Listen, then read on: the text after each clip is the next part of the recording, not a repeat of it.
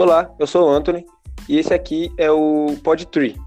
E nós vamos falar um pouco sobre o conto da Cinderela e sobre os filmes do Hunger Games, os Jogos Horazes, e a sua relação que nos encontramos com os tempos verbais e reforçam fatores importantes da história. É, olá, eu sou o Guilherme e eu vou falar um pouco sobre o conto, o conto da Cinderela e um pouco também sobre o filme Hunger Games, os Jogos Horazes.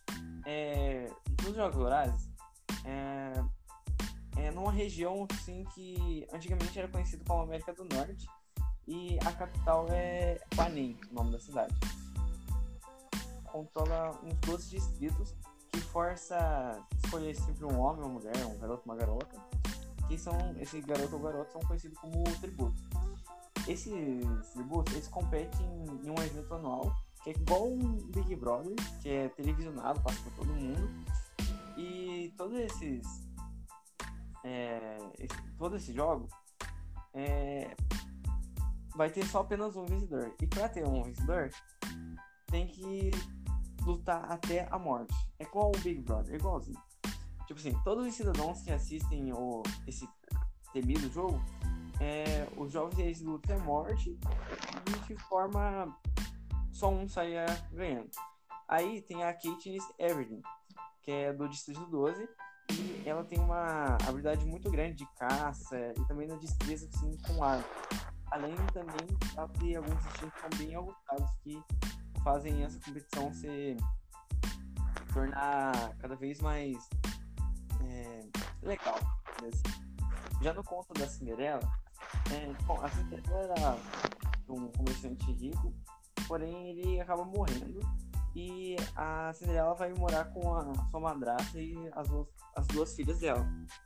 A, depois disso, a Cinderela acaba sendo é, virando uma criada né, da família e um dia, assim, normal, é, o, o príncipe acaba dando um baile no, na, no seu castelo mas a Cinderela não poderia ir porque ela tinha casa, tinha que limpar a casa, a madrasta dela mandava limpar a casa. E também ela não tinha um vestido bonito, porque a madrasta dela rasgou esse vestido inteiro. Então, é, a sua madrasta e as duas filhas acabam indo pra festa e a Cinderela fica em casa. Aí a passa, aparece a madrinha, a fada madrinha lá, e a fada madrinha limpa toda a casa, sai de olhos, e dá um vestido muito bonito pra Cinderela. Porém, ele só ia durar menos. A Cinderela, então, ela vai no baile e acaba chegando no baile e o príncipe se apaixona por ela. Aí, na volta para casa, ela acaba esquecendo, acaba deixando cair o seu sapatinho de cristal. O príncipe, ele querendo encontrar, ele começa a ordenar todas as moças né, do reino experimentarem aquele sapatinho. Então a Cinderela experimenta e, e o sapato acaba servindo. E então a jovem e o príncipe se casam e vivem felizes para sempre. Bom, eu sou a Carolina e agora vou falar também duas partes. Eu vou falar começando um pouquinho sobre a relação do conto com hoje em dia. A gente vê bastante a parte do machismo, por ser uma história muito antiga. É um dos filmes da Disney mais antigos, um dos, dos contos também dos irmãos Green, também muito antigo. Então tem toda essa parte que são outros pensamentos e tudo mais. E hoje em dia a gente considera, querendo ou não, um, um conto machista pela parte que a princesa passa a vida triste, ela só fica feliz quando encontra o seu amor eterno ou quando ela casa com um príncipe, com uma pessoa bem de vida. Ela tinha sim a parte de não estar feliz morando com sua madrasta, mas essa parte do e viveram felizes para sempre, sempre terminando com um casamento, era alguma coisa, era algo muito comum que a gente já não vê, mas hoje em dia tanto em filmes, contos, as pessoas, é, hoje em dia tá mudando muito esse pensamento e a gente vê muito essa parte do machismo. Tem essa parte também em relação com o filme, que a Katniss ela só fica, só ganha atenção, só ganha tudo isso após o ganho dos jogos, já que ela foi a ganhadora e depois do segundo filme ela é uma das mais ricas do, do distrito. Então tem essa relação com o conto, já que as duas ganham e ficam ricas após sempre um final feliz e é uma coisa assim que é meio fora da realidade também para hoje em dia. Mesmo a, a gente tem que trazer para aqui para vocês no podcast a relação do filme com o contemporâneo, com hoje em dia, são coisas assim que a gente já não tem mais, nesse caso do filme e do, da, do conto da Cinderela. São coisas que a gente já não vive nesse ideal de tem que acabar com um final feliz, a, a mocinha casando, ou como na parte do filme, ela ficando rica e sendo uma das mais conhecidas, mais famosas do seu distrito. Agora quem vai falar é a Maria Vitória. Oi, eu sou Maria Vitória e agora eu vou falar um pouco sobre o tempo verbal que se faz Cinderela.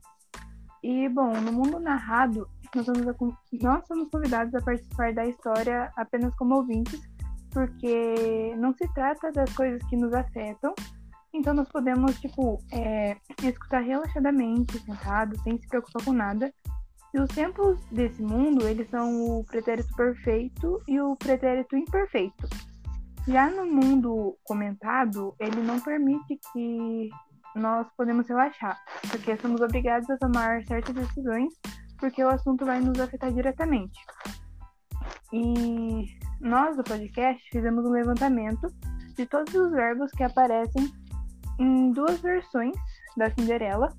Isso possibilitou que a gente é, fizesse a comparação dos verbos comuns das, de duas versões.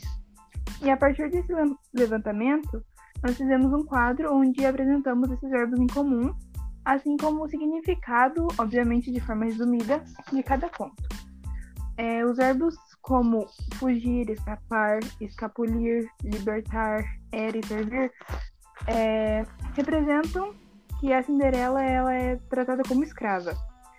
Enquanto os verbos trabalhar, varrer, cozinhar, é, lavar e costurar descrevem que a Cinderela é uma moça comum que trabalha para sobreviver.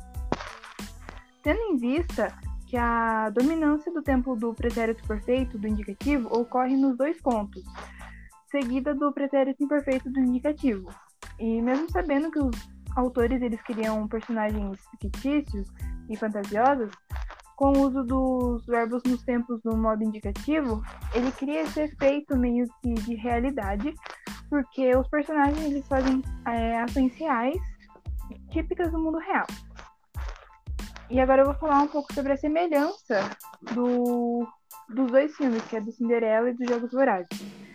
É, nosso podcast nós identificamos algum, alguma semelhança só, que logo quando você assiste os dois filmes, a gente consegue notar as roupas antigas que os personagens usam, roupas velhas, rasgadas, sujas, enfim. E também, nos dois filmes, ela termina com um vestido transformado, nem na Cinderela. É, ela vai lá, reforma o vestido antigo da mãe dela, com, junto com os animais lá, e com os ratinhos, né, no caso, e transforma num novo, só que porém a madrasta e as irmãs dela vão lá e rasgam. Daí vem a fada madrinha, faz a magia lá do vídeo de bode de boom e transforma no vestido velho num vestido azul bonito junto com um sapatinho de cristal. E já nos Jogos Horazes, a personagem ela tem o vestido transformado em chamas. E também, outra observação que a gente fez, outra semelhança que nós juntamos, é que as duas acabaram ficando ricas e tendo a vida mudada de alguma forma.